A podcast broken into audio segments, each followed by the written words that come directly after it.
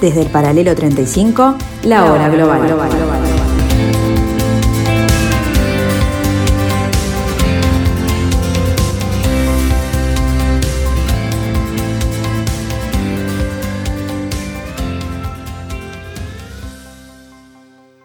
Muy buenas tardes amigos, nos adentramos en este último mes del año, 6 eh, de diciembre del año 2022, un martes que ya eh, está teniendo ese aroma a fin de año, ya la gente se mueve de otra manera, eh, las, las, citas o reuniones ya son distintas, nuestra conversación con gente que puede participar en el programa ya es diferente porque se acortan las agendas y nosotros seguimos aquí intentando darles a ustedes un panorama de este nuevo desorden mundial.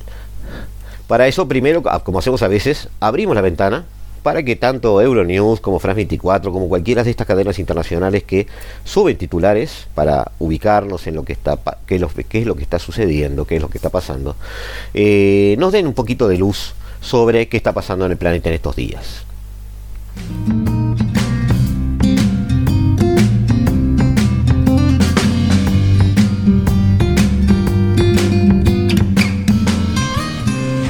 Sudán vista el camino hacia la democracia. La alianza de partidos opositores, Fuerzas de la Libertad y el Cambio y los militares que gobiernan el país han firmado este lunes un acuerdo para poner fin a la crisis que asola el territorio. El documento ha sido rubricado en presencia de la ONU y la Unión Africana y prevé la formación de un gobierno civil y la constitución y elección de instituciones de los tres poderes que gobernarán el país durante dos años antes de la convocatoria de unas elecciones. El pasado año un golpe militar después de tres décadas de dictadura ahogó la oportunidad de una transición democrática.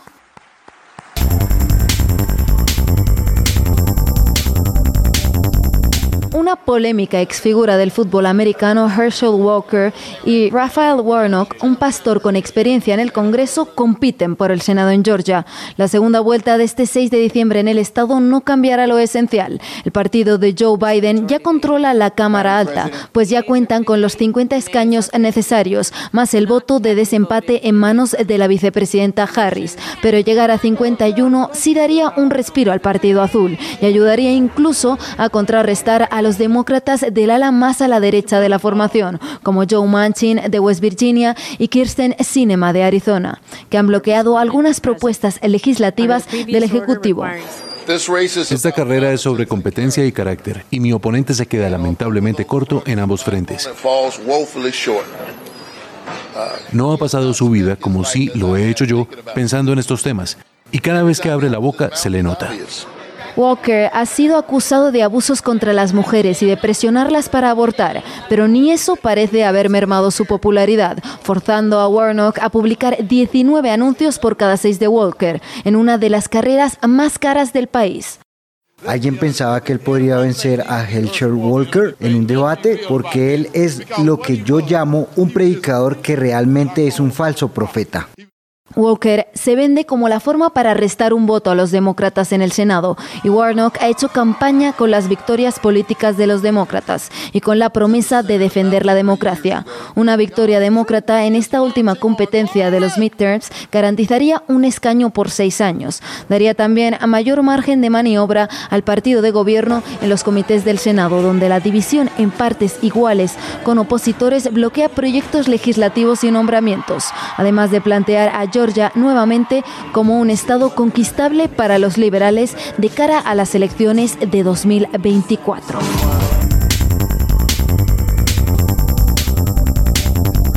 Washington y la Unión Europea buscan un terreno común para atraer a las empresas verdes. Bruselas ha visto cómo el plan de subvenciones y deducciones fiscales del presidente de Estados Unidos, Joe Biden, ha dejado a los 27 en desventaja con una guerra en el este del continente. La comisaria comunitaria de competencia considera que el encuentro ha sido fructífero. Creo que hemos logrado un acuerdo bastante notable sobre semiconductores, sobre cómo evitar nuevas escaseces, sobre cómo asegurarnos de que tenemos una visión de conjunto de lo que está por venir, pero también sobre transparencia y subvenciones. Hemos visto un trabajo muy práctico y positivo realizado en estas tres sesiones, sobre todo en lo que hemos aludido. La convergencia en los controles de las exportaciones, un mecanismo que demostró ser muy poderoso a la hora de hacer frente a la agresión de Rusia contra Ucrania, tener cadenas de suministro seguras, en particular para los semiconductores, la convergencia en los mecanismos de control de las inversiones, tanto hacia adentro como hacia afuera, la convergencia a la hora de hacer frente a las prácticas no comerciales en determinados países. En cada uno de estos ámbitos, esta unión del TTC está logrando avances prácticos y concretos. El Consejo para el Comercio y las Tecnologías busca reforzar la cooperación a ambos lados del Atlántico. Además de la invasión rusa de Ucrania, el desafío de las políticas económicas chinas también ha estado sobre la mesa.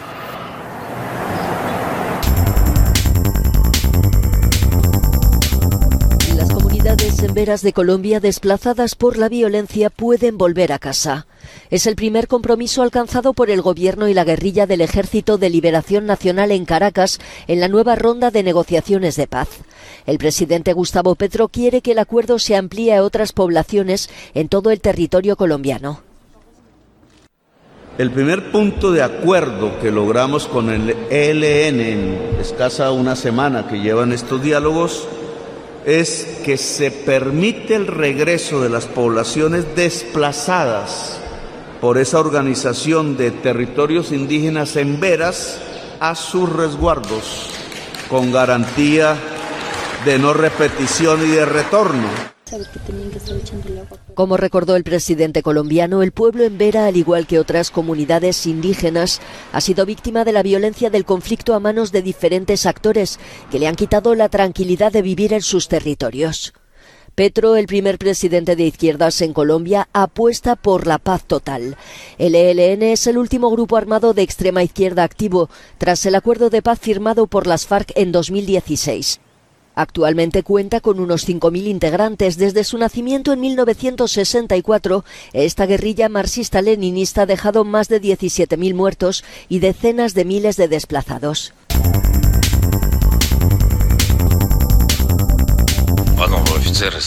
El presidente ucraniano Volodymyr Zelensky ha visitado este martes la región de Donetsk, coincidiendo con el Día de las Fuerzas Armadas Ucranianas. Zelensky ha grabado unas imágenes ante el cartel que indica la entrada a la localidad de Sloviansk, cerca de la línea del frente. Hoy estamos en el Donbass. La zona de combate se ha vuelto más grande. La lucha es más dura, el precio es más alto, ha dicho Zelensky en el vídeo publicado en el portal de noticias ucraniano Ukrinform. Zelensky ha recordado que tradicionalmente en este día se reúne en el frente con sus combatientes. La visita de Zelensky a la zona se ha conocido horas después de que las tropas rusas lanzaran una nueva oleada de ataques masivos en Gerson. Estos ataques están dirigidos contra las infraestructuras sensibles con el objetivo de cortar el suministro de electricidad y agua potable, coincidiendo con la llegada del invierno. Europa y el G7 han recrudecido la guerra energética contra Rusia y la han atacado donde más le duele, los ingresos del petróleo. Este lunes han entrado en vigor las sanciones más duras hasta la fecha contra Rusia. La Unión Europea ha prohibido la importación de crudo ruso por vía marítima. Además, también ha prohibido a navieras y aseguradoras europeas transportar petróleo ruso a terceros países si se vende por encima de 60 euros el barril.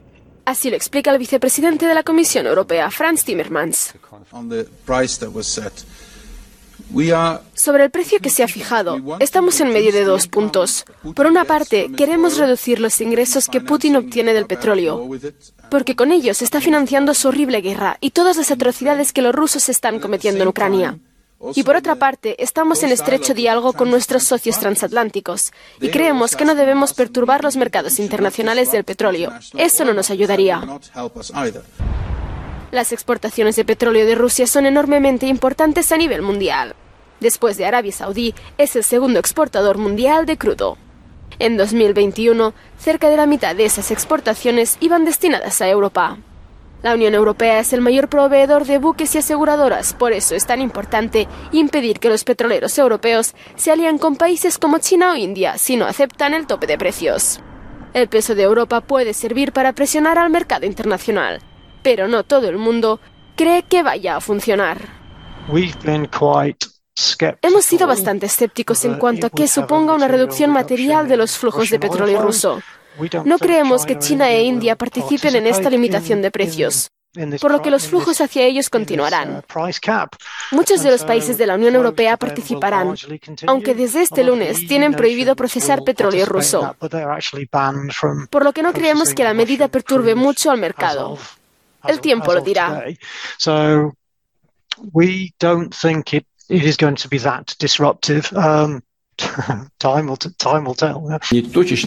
El Kremlin ha asegurado que intentará prohibir la venta de petróleo por debajo de 60 euros el barril, incluso si eso supusiera recortar la producción de petróleo. El mapa energético mundial está cambiando y el mundo está entrando en aguas desconocidas, lo que aumentará la incertidumbre sobre el precio del petróleo y repercutirá en la vida de los ciudadanos.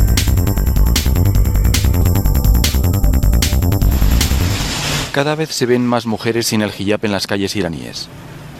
Una circunstancia que muchas interpretan como un cierto relajamiento del estricto control del código de vestimenta por parte del régimen iraní. Todo tras el anuncio oficial del desmantelamiento de la policía de la moral. Estas mujeres confían en que sea verdad. Para mí la policía de la moral nunca ha tenido sentido alguno. Espero que ahora realmente la desmantelen.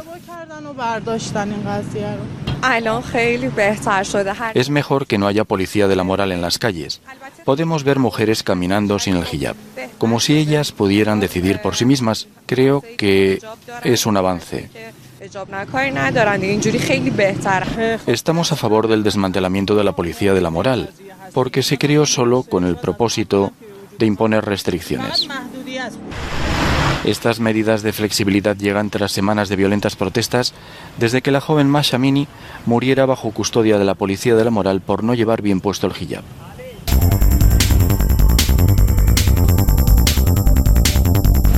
Tras días de extensas protestas, China relaja las políticas de cero COVID en varias ciudades.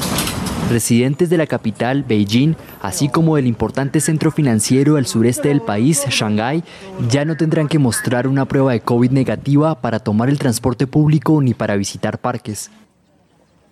A su vez, las cuarentenas podrán ser en los domicilios y no en centros de reclusión adecuados por el gobierno. En esta concurrida estación de metro en Shanghái hay posiciones ambivalentes sobre la relajación de medidas. Algunos celebran tener la libertad de decidir cómo sobrellevan un eventual contagio. Si realmente contraigo este virus, espero que el gobierno pueda permitirnos elegir la cuarentena domiciliaria. Espero que después de cinco o seis días de recuperación pueda salir a trabajar nuevamente. Pero a otros les preocupa que la gente se relaje bastante. Me sentí un poco preocupada porque todavía tienes que protegerte. No importa dónde vayas, las mascarillas no se pueden quitar. Se ha abierto para todos, así que debo prestar atención. Pese al relajamiento por parte del gobierno chino de algunas de las medidas más drásticas, desde Beijing aún defienden la política de cero COVID. La tasa de mortalidad y de síntomas graves de COVID-19 en China se mantiene en un nivel relativamente bajo a nivel mundial. Los hechos demuestran que en los últimos años las políticas de prevención y control de epidemias de China son científicas y efectivas. La Organización Mundial de la Salud aplaude al gobierno chino. Estamos felices de ver el ajuste, que es muy importante para equilibrar la necesidad de controlar la transmisión del virus con las necesidades socioeconómicas. La relajación de las medidas se da luego de días de protestas contra la política de cero COVID y tras la disminución de la tasa de casos asintomáticos en ciudades como Shanghái.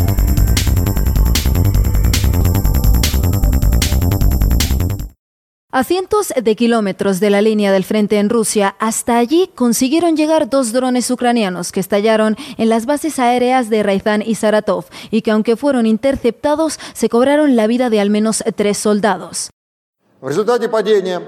Debido a la caída y las explosiones de los restos de drones en los aeródromos rusos, el revestimiento de la carrocería de dos aviones resultó dañado y tres militares rusos técnicos que se encontraban fueron heridos de muerte. Daños que desde el otro bando, el de las fuerzas ucranianas, a pesar de no confirmar su autoría, celebraron.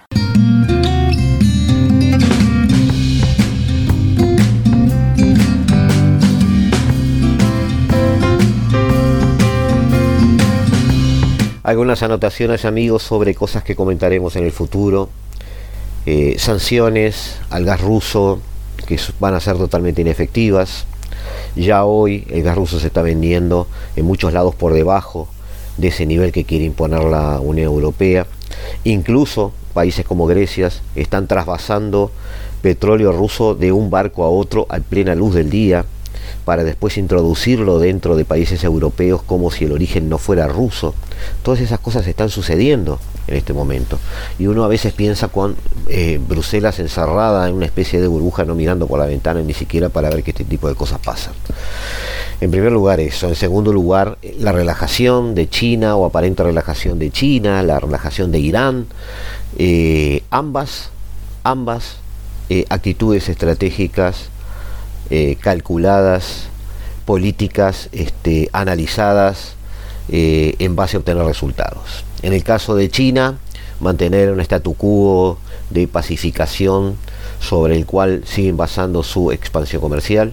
En el caso de Irán, eh, mantener este, una aceptación semi-consensuada del estado de cosas políticos sin aspirar a revoluciones ni levantamientos, simplemente con una relajación del control del velo, cosa que parece increíble, pero en la práctica sucede y es exitosa.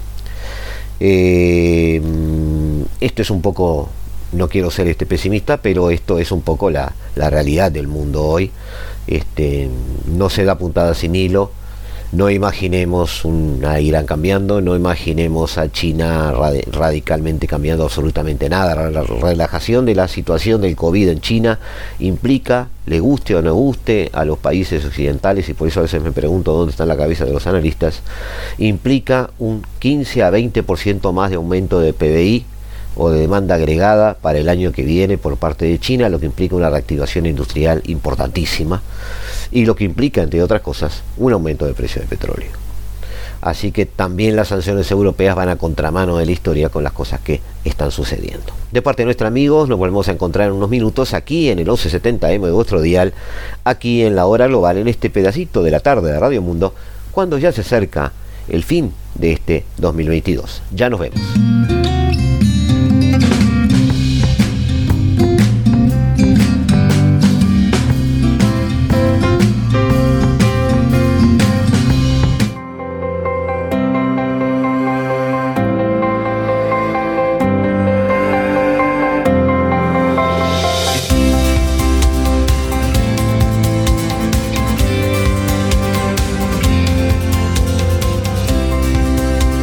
Desde el paralelo 35, la hora global.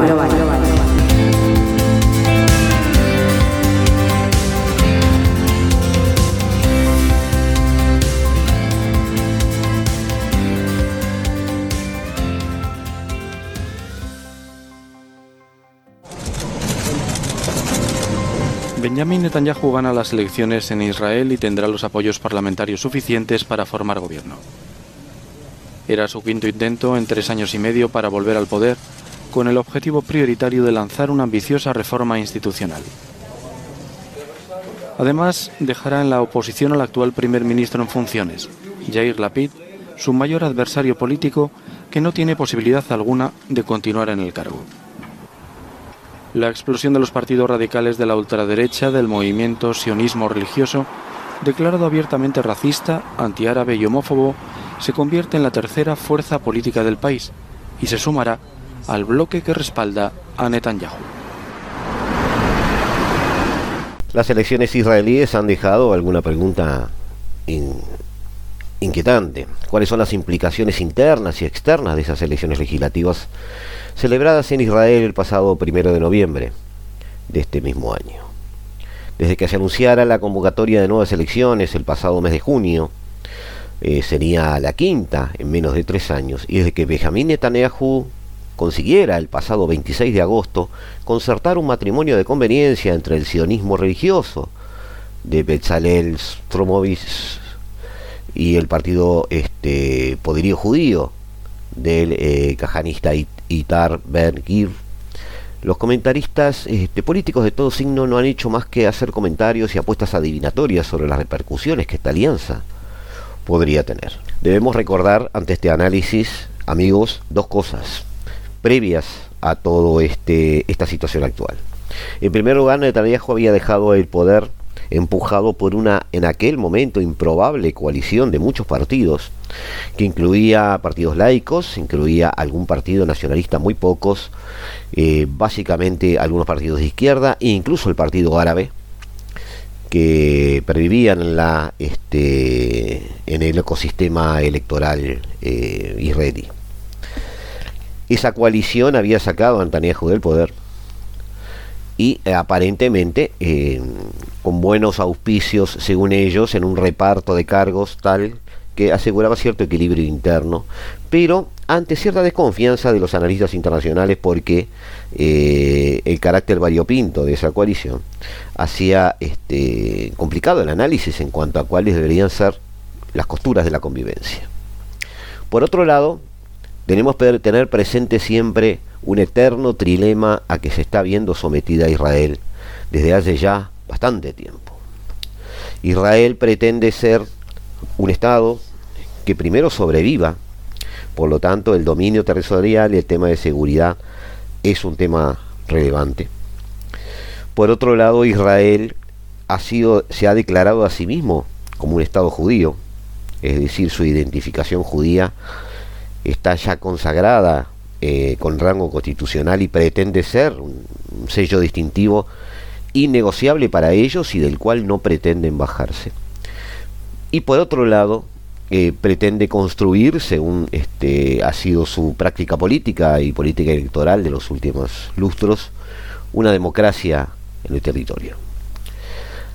las tres cosas, eh, ser a la vez un Estado judío, ser a la vez una democracia y un dominio territorial, en alguna visita que estuvo eh, en estudios con nosotros este, realizando Nicolás Pose, nos hacía ver que ese trilema de alguna manera era un poco imposible, en el sentido de que eh, si Israel optaba por eh, ser una democracia y optaba por este, manejar este, aspectos de eh, cierta presencia territorial, no podía sino aceptar, por ejemplo, estados este, partidos árabes en su estructura de poder, por lo cual, de hecho, ya no sería un Estado judío si en cambio este, pretendía seguir siendo un Estado judío y si pretendía de alguna manera seguir siendo teniendo un sesgo democrático, iba a verse em, debilitado su aspecto de seguridad territorial y em, sufriría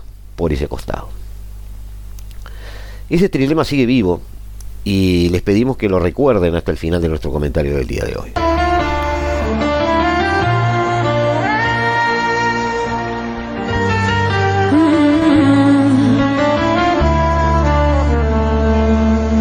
כשהלב בוכה, רק אלוקים. הכאב עולה מתוך הנשמה. אדם נופל לפני שהוא שוקע, בתפילה קטנה חותך את הדממה.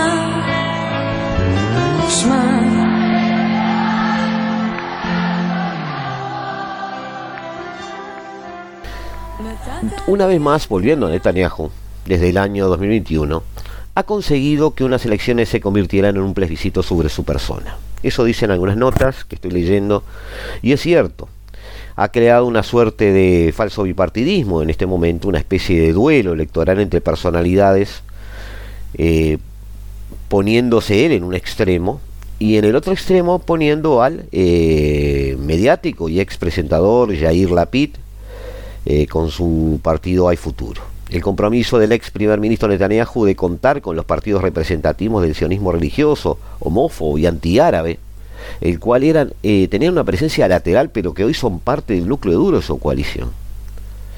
Este, han hecho saltar las alarmas entre aquellos que observan estas elecciones como un punto de inflexión en la historia política israelí.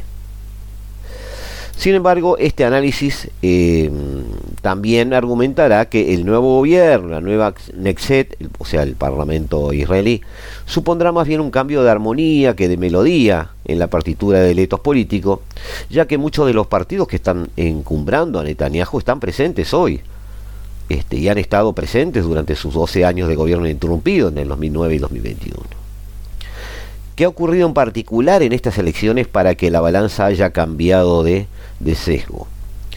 Desde el punto de vista electoral y de los números electorales, justamente esos partidos por los cuales con muy buen olfato Netanyahu apostó para este, subirse a caballo de ellos en esta coalición, este, se han incrementado y han incrementado su presencia en el territorio electoral en casi cuatro puntos porcentuales, donde han pasado del 67 a un 71%. Ese aumento de 4% ha premiado básicamente a los partidos religiosos, tradicionalmente más movilizados, pero no tan presentes en algún momento, ahora sí, y que ha producido un baile de escaños entre partidos dentro de los cuatro grandes bloques ideológicos de la política israelí. Hay que ver este, la política israelí como dividida en cuatro, este, la centro derecha, la centro izquierda, el bloque religioso, el sionista y el no sionista, porque existe el sionista y el no sionista. Y por otro lado, con cada vez mayor presencia, pero en forma muy gradual, no explosiva, y esa es la razón por la cual están siendo sacados de gobierno ahora, el bloque árabe. Dentro de este último ha, ha resultado llamativa la débil movilización de su electorado. Su partido islamista, Balat, se ha quedado bajo el umbral del 3.2%, necesario para obtener representación y cuya lista árabe unida ha pasado de 6 a 5 representantes, mientras que eh, Shadak Tal-Hal, formado por árabes, comunistas y otros grupos de izquierda, ha bajado también su representación de 6 a 5 escaños. Junto con ellos, ha sido también llamativo el fracaso de Meretz, un partido socialdemócrata y pacifista creado en el 92, que por primera vez en su historia no obtiene representación parlamentaria. Han bajado muy poco esos representantes de los bloques árabes, pero estaban en la línea de flotación para tener representación parlamentaria, por lo tanto han salido del radar electoral. Su falta de entendimiento con el Partido Laborista para concursar con una lista conjunta, por ejemplo, eh, también ha penalizado a la izquierda, que también se ha fragmentado y ha perdido representación. Eh, eso le ha pasado también a todo el bloque anti-Netanyahu, digamos, por llamarlo de una manera, este, que han perdido entre 6 y 7 escaños, básicamente, en la Neset.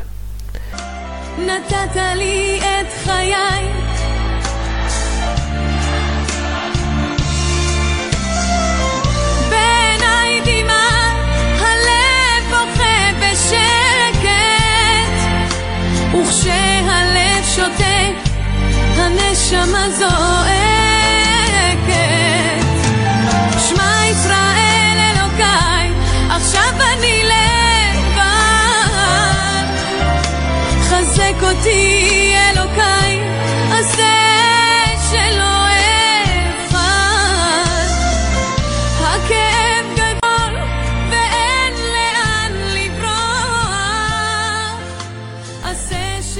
En contraste, los partidos que más rédito han obtenido estas elecciones son los que conforman el bloque del sionismo religioso, centralizados y fusionados, este, sobre todo la función entre Ben Bir y Smotrich, y han ganado un escaño, 14 frente a los 13 que sumaban por separado en las elecciones del 2021, convirtiéndose en la tercera fuerza política más votada del país.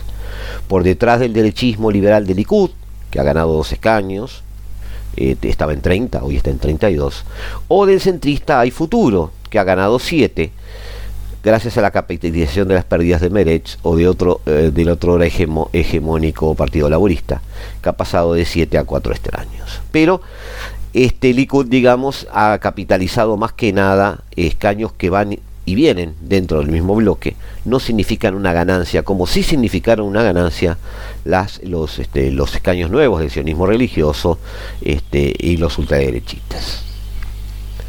En el bloque de la derecha laica nacionalista, gestores en su momento de la gran coalición anti-Netanyahu, el partido Unión Nacional, formado por la alianza electoral entre los derechistas azul y blanco de Benny Gantz, eh, que sigue estando presente como figura central en el eh, ecosistema electoral. Nueva Esperanza de Gideon Saar y el ex jefe de Estado Mayor, Guy Eisenkot, Eisenkot perdón, ahora sí, han perdido dos escaños frente a las elecciones anteriores. Habían obtenido 12, hoy tienen 10. Otra merma del nacionalista israelí laico proviene del partido judeo ruso eh, Lieberman, Israel Nueva Casa, que ha pasado de 7 a 5 representantes beneficiando con ello al Likud. Por último, en el campo religioso, gracias al incremento de la movilización de su electorado, aquí está la gran clave de la elección, los ortodoxos no sionistas del judaísmo único de la Torah recuperan su escaño perdido y obtienen 8 escaños, eh, mientras que el partido ortodoxo se, eh, eh,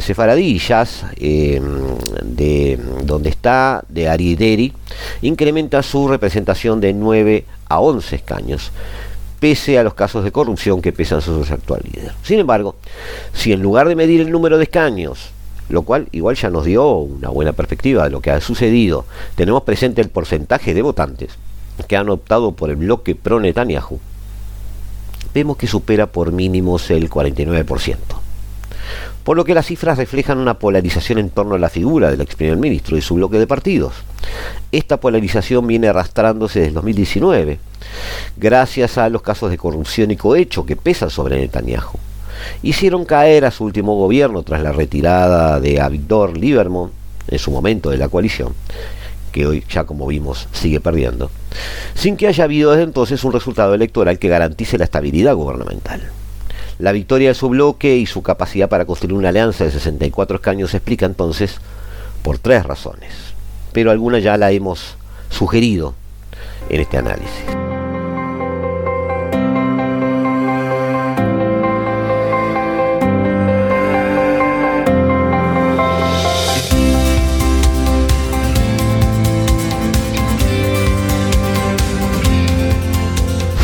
Es lunes 5 de diciembre. Un agrio intercambio de palabras se presentó entre Benjamín Netanyahu y Yair Lapid. El mandatario electo acusó a Lapid y a Benny Gantz de negarse a aceptar los resultados de las elecciones, difundir mentiras sobre su gobierno y deslegitimar el voto de los israelíes. Por su parte, el primer ministro saliente dijo que sus llamados a funcionarios a no cooperar con el nuevo gobierno son solo el comienzo de las acciones de la oposición frente a la nueva administración, lo que Netanyahu ha calificado como un intento de rebelión en su contra.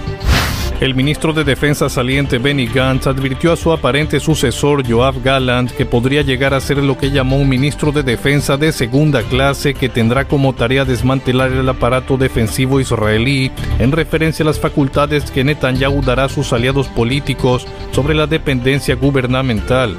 Los comentarios de Gantz llegaron después de que se revelara que Bezalel Smotrich, jefe del partido Accionuda Datit, tendrá influencia sobre las actividades gubernamentales israelíes en Judea y Samaria, como la designación de oficiales o la aprobación de construcciones.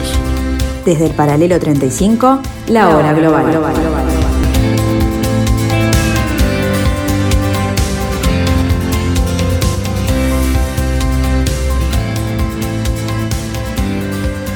En primer lugar, por una evidente operación de ingeniería electoral eh, del cual Netanyahu sabe mucho, cuando ya desde el 2014 aumentó el umbral de votos para obtener representación parlamentaria del 2 al 3.25%, penalizando con eso a esos partidos minoritarios que representaban, sin embargo, juntos casi al 20% de la población, como es el caso de los árabes.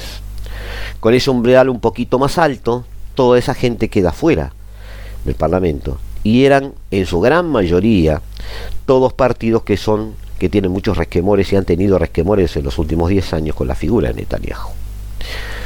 En primer lugar eso. En segundo lugar ha sido eh, la falta de entendimiento para crear este, alianzas electorales, del cual eh, el Partido Laborista se lleva la gran culpa. Así como entre los partidos árabes, que han ido divididos. Increíble que en una elección dentro de un Estado judío que les da cabida a los, eh, a los partidos árabes de una forma este, impensada, los propios partidos árabes este, terminan dividiéndose y provocando pérdida de votos, facilitando con ello consolidaciones de bloques de derecha, por ejemplo.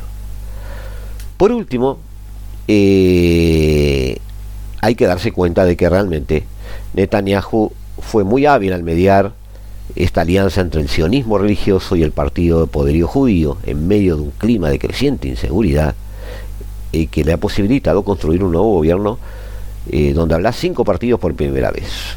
El Likud, poderío judío, sionismo religioso, los ortodoxos sefaradíes del Jazz y los askenazíes del judismo unido de la Torah. Teniendo en cuenta que la, media de ministros presentes en un gobierno israelí alcanza la treintena, el cubo de Rubik de la aritmética política en Israel se presenta tan complejo, frágil y fascinante como de costumbre, dice una de las notas que estoy leyendo y con las cuales estoy de acuerdo.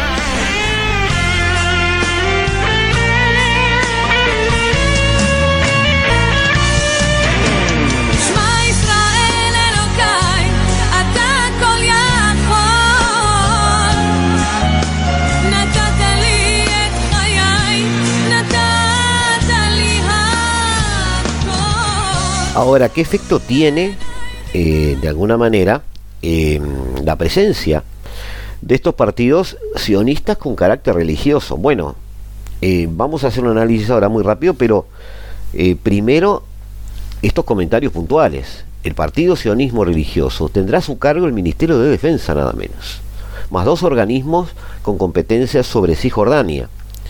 Estarán, la cartera, el ministerio estará a cargo de Bezalel Smotrich, a quien ya mencionamos, quien podrá decidir sobre la ampliación y construcción de asentamientos judíos en los territorios ocupados por Israel desde 1967, así como imponer restricciones a los palestinos que viven en la región. Smotrich además podrá designar al coordinador de actividades de gobierno en los territorios, este, sigla CAGT, lo estoy leyendo por acá, y al director de la Administración Civil responsable de la política civil de Tel Aviv en la zona. Este coordinador de actividades de gobierno en los territorios, estamos hablando de territorios ocupados, ¿no? concede los permisos de entrada a Israel a los palestinos, gestiona el comercio que entra y sale de Gaza y Cisjordania, además de coordinar decisiones con la autoridad palestina en numerosos ámbitos. En tanto, la Administración Civil, que depende de, este mismo coordinador, tiene la última palabra sobre la planificación y construcción del 60, en el 60% de Cisjordania, donde vive la totalidad de los 490.000 colonos judíos instalados en territorio palestino. Hasta ahora esos cargos dependían del jefe de Estado Mayor del Ejército. Ahora Netanyahu eh, los pone en manos de ultraconservadores y ultrarreligiosos. Volvemos entonces al concepto inicial, amigos. Volvemos al concepto del trilema. Si quiere ser un Estado democrático, si quiere ser un Estado judío y religioso y quiere mantener los territorios ocupados. Las tres cosas no parecen ser viables y Netanyahu parece haberse este, decantado por uno de los conceptos claramente. Según algunos analistas, eh, y ya estoy leyendo dos o tres este, y ayer, por ejemplo, tuve contacto con uno de ellos, este, es conteste con lo mismo. Eh, lo que puede esperarse de esta nueva legislatura es una erosión aún mayor del concepto fundacional de la ciudadanía, profundizando en las dinámicas segregacionistas puestas en marcha hace cuatro años en lo que llamó la Ley Básica de Israel como Nación-Estado del pueblo judío, donde Israel optaba, negro sobre blanco, por ser un Estado judío. Esta ley no ha superado más que la sanción legislativa, este, eh, de, perdón, no ha sido más que la sanción legislativa, estaba pensando, de una hegemonía judía sobre la cultura, el territorio y las instituciones del Estado. El discurso normativo ha dado lugar a un discurso sobre la fuerza y el poder, interpretando en términos de exportación de alta tecnología, Producto Nacional Bruto y el establecimiento de nuevas alianzas, todo ese poder judío. La democracia y solidaridad colectiva que legitimaron e hicieron posible el nacimiento de Israel eh, no constituyen ya ningún fundamento para su poder hoy. Para la derecha, el poder en Israel se fundamenta ahora en el poder mismo un poder ejercido por el gobierno con una intervención mínima por parte del Poder Judicial, para lo cual sería necesario reconfigurar el Tribunal Supremo en su momento, por ejemplo, y reducir sus poderes de supervisión legislativa. Con la nueva coalición el gobierno del país se convertirá en una democracia iliberal, equiparándose más a la eh, gestión ejercida por los gobernadores militares en los territorios. sin separación de poderes y con la capacidad de nombrar a jueces afines y de promulgar leyes. Todo ello ocurrirá gracias a una identificación cada vez más amplia del enemigo que incluye ahora no solo a los árabes, eh, sino a las ONGs, periodistas y asociaciones judías que puedan ser críticos con Israel y con una determinada manera de entender el sionismo. Dado el reparto del peso electoral de la coalición que ha llegado, que ha logrado armar Netanyahu en este caso, no le quedará más remedio que ofrecer concesiones en forma de nombramientos ministeriales estratégicos para las fuerzas del sionismo religioso, por ejemplo, como ya lo dijimos que está haciendo con el Ministerio de Defensa. La, seguridad pública, codiciado por eh, la otra fuerza, eh, por el propio Benvir, educación o finanzas, además de los nombramientos ministeriales, Netanyahu necesita negociar una fecha para aprobar el presupuesto nacional la cancelación de las reformas llevadas a cabo por el gobierno anterior y la aprobación de la cláusula de anulación por mayoría simple que elimina la competencia del Tribunal Supremo de anular leyes contrarias a los derechos y libertades fundamentales. Un contrapeso que Netanyahu no está dispuesto a soportar. El puesto clave para esta legislatura será por lo tanto el del Ministerio de Justicia, lo que junto con estas disputas podría provocar la primera factura de la coalición. Eh, si no fuera por las causas judiciales pendientes, a Netanyahu muy probablemente le interesaría más formar un gobierno de unidad nacional teniendo a Benny Gantz a su izquierda. Pero Benny Gantz, una vez que Netanyahu dejó el poder, lo único que hizo fue acelerar todas las este, causas judiciales que Netanyahu tenía en su contra. Por lo tanto, ya no es un amigo aceptable. Aterrizando nuevamente en el concepto del trilema, Israel siempre estuvo preguntándose, o por lo menos desde los últimos lustros, como decíamos, o decidiendo de si quería ser un Estado judío y mantener la ocupación, eh, de si quería mantener la ocupación y ser una democracia, eh, de si quería em, ser un Estado judío y ser una democracia, eh, pero no las tres cosas a la vez. Para deshojar un poco la margarita, si Israel quería de alguna manera mantener la la ocupación y ser un Estado democrático, evidentemente debería aceptar este, a los estados árabes dentro de esa democracia, por lo tanto ya dejaría de ser un Estado judío. Eh, si Israel quería ser una democracia y ser un Estado judío, por ser democracia, debería dejar de ocupar. La última de las opciones es la que parecería asomar su nariz por, por encima de la mesa. Quizás Netanyahu ha aceptado ser un Estado judío, mantener la ocupación para mantener una razón de seguridad a ese Estado judío, pero la consecuencia inmediata, según muchos analistas, es dejar de ser una democracia.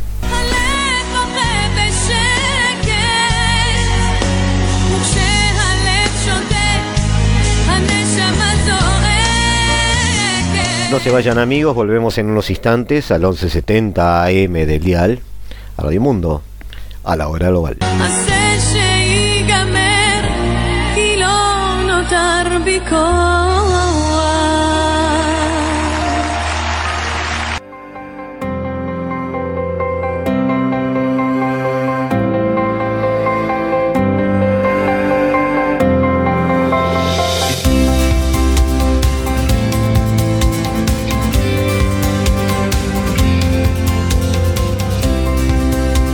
Desde el paralelo 35, la hora global.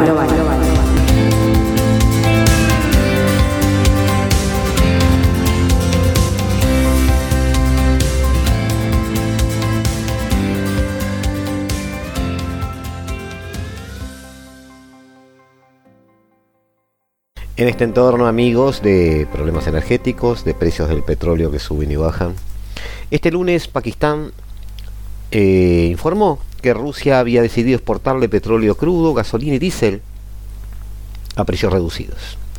El viceministro de Petróleo, Musadik Malik, compartió los detalles en una conferencia de prensa en Islamabad, después de visitar Moscú la semana pasada, donde se reunió con sus homólogos rusos. Una delegación intergubernamental este, encabezada por el ministro de Energía de Rusia visitará Pakistán el próximo mes e intentaremos concretar todos los detalles que he compartido con ustedes para que podamos firmar el acuerdo para comprar petróleo, crudo, gasolina, diésel a un precio reducido, dijo Malik. No compartió detalles como el descuento ofrecido por Moscú o que tan pronto Islamabad podía importar productos petroleros rusos. Eh, como paréntesis a esta noticia, amigos, les diré que eh, han recorrido ya los medios internacionales noticias de firmas de contratos rusos por petróleo a 79 dólares este, como precio, digamos, de estándar de venta. Recordemos que la Unión Europea pretende topearlo a 60, pero si Rusia ya tiene contratos firmados a 79, ¿para qué le va a vender a Europa a 60? Bueno, está. Pero está, eso ya dijimos que era otro tema, no nos metamos con Bruselas, que ellos sigan en su en su en su mundo. Eh, la tarifa con descuento será la misma que se ofrece a otros países del mundo, dijo Malik, así que nosotros suponemos esos 79 dólares. ¿no? El ministro dijo que las conversaciones resultaron ser más productivas de lo esperado y que fueron impulsadas por el interés nacional de Pakistán, que requiere que el gobierno supere la escasez de energía interna de todas las fuentes posibles.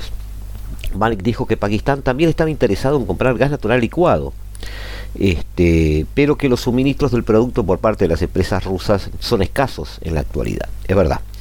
Eh, Rusia tiene una, dos regasificadoras en, gasificadoras y regasificadoras en, en, en, vías de este, terminar de, de, fabricarse, digamos, pero va a llevarle hasta después del invierno ruso. Rusia está en proceso de instalar además nuevas unidades de producción e ha invitado a Pakistán a, iniciar conversaciones sobre contratos a largo plazo para comprar este gas licuado. Eh, Malik agregó que los funcionarios rusos también organizaron conversaciones de su delegación con empresas privadas en Moscú sobre la importación de gas privado o de gas este licuado. Es decir, Rusia no puede proveerlo hoy, pero lo está prometiendo para el futuro. No hubo comentarios inmediatos de Moscú sobre posibles acuerdos energéticos con Pakistán, pero hay que recordar que ha tenido problemas para satisfacer sus necesidades de gas licuado a medida que sus reservas de gas se reducen hasta prácticamente un 10% al año. Las menguantes reservas de divisas del condado eh, han limitado su capacidad para eh, comprar combustibles fósiles en el extranjero. Mientras tanto, Malik dijo y confirmó algo que no se había confirmado, aunque circulaba con una especie de secreto a voces, que Irán había decidido donar casi un millón de kilogramos de gas licuado como ayuda humanitaria a Pakistán este invierno. Llegará al país dentro de los próximos 10 días, dijo el, el jerarca pakistaní.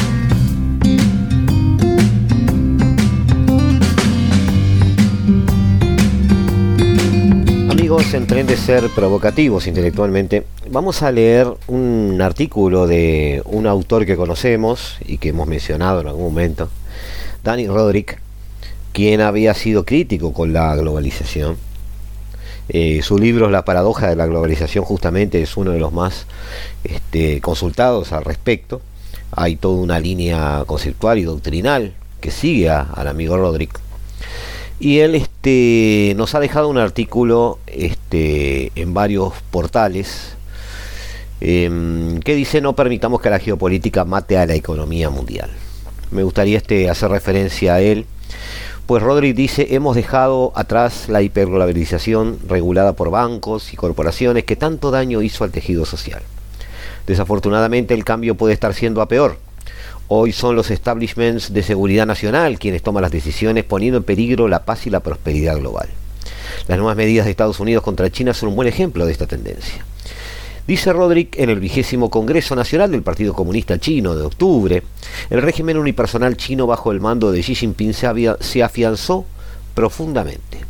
Aunque la China comunista nunca ha sido una democracia, los líderes posteriores a Mao siempre estuvieron atentos a las opiniones que circulaban, prestaron atención a las voces provenientes de abajo y así pudieron revertir políticas fallidas antes de que se volvieran desastrosas en muchos casos. La centralización del poder de Xi representa una estrategia diferente y esto no augura buenos resultados para la gestión de los crecientes problemas del país el deterioro de la economía, las costosas políticas de COVID-0, el aumento de abusos de los derechos humanos y la represión política. El presidente de Estados Unidos, Joe Biden, ha eh, agravado significativamente estos desafíos al lanzar lo que el Financial Times ha calificado como una declaración de guerra económica total a China. Justo antes del Congreso, Estados Unidos anunció un gran paquete de nuevas restricciones a la venta de tecnologías avanzadas a empresas chinas. Como observa eh, este artículo de Financial Times, Biden ha, ido mucho más allá que su antecesor Donald Trump, quien había apuntado contra compañías individuales como Huawei. Las nuevas medidas son descomunalmente ambiciosas y apuntan nada menos que a impedir el ascenso de China como potencia de alta tecnología. Estados Unidos ya controla algunos de los nodos más críticos de las cadenas de suministro global de semiconductores, incluyendo cuellos de botellas como la investigación y el diseño de chips avanzados. Como lo señala eh, Gregory Allen del Centro de Estudios Estratégicos Internacionales, las nuevas medidas conllevan un grado sin precedentes de intervención gubernamental estadounidense, no solo para preservar la supervisión de los puntos de control, sino también para iniciar una nueva política destinada a estrangular activamente a grandes segmentos de la industria tecnológica china.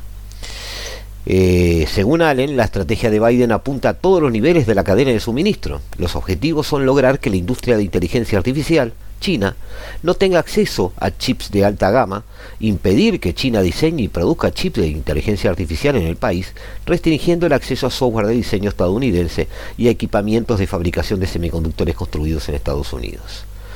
Y a bloquear, por supuesto, la producción china de sus propios equipos de fabricación de semiconductores. La estrategia está motivada por la visión de la administración Biden, que cuenta con un amplio consenso entre demócratas y republicanos de que China plantea una amenaza para Estados Unidos. Eh, ¿Una amenaza a qué? Así lo expresa Biden en el prefacio de su estrategia de seguridad nacional. La República Popular China tiene la intención y cada vez más la capacidad de reformular el orden internacional a favor de otro que incline el campo de juego global en beneficio propio. Entonces se considera que China es una amenaza no porque socave los intereses de seguridad fundamentales de Estados Unidos, sino porque querrá influir en las reglas del orden político y económico global, en tanto se vuelva más rica y más poderosa. Mientras tanto, Estados Unidos sigue decidido a gestionar la competencia entre nuestros países de manera responsable, lo que realmente significa que Washington quiere seguir siendo la fuerza indiscutible que traza las reglas globales.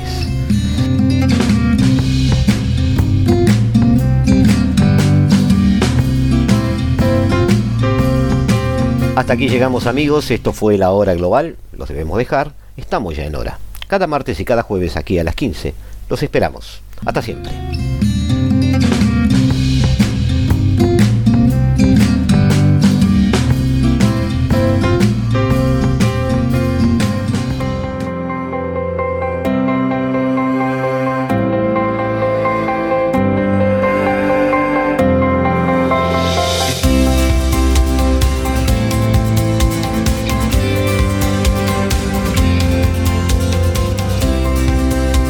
Desde el paralelo 35, la hora global.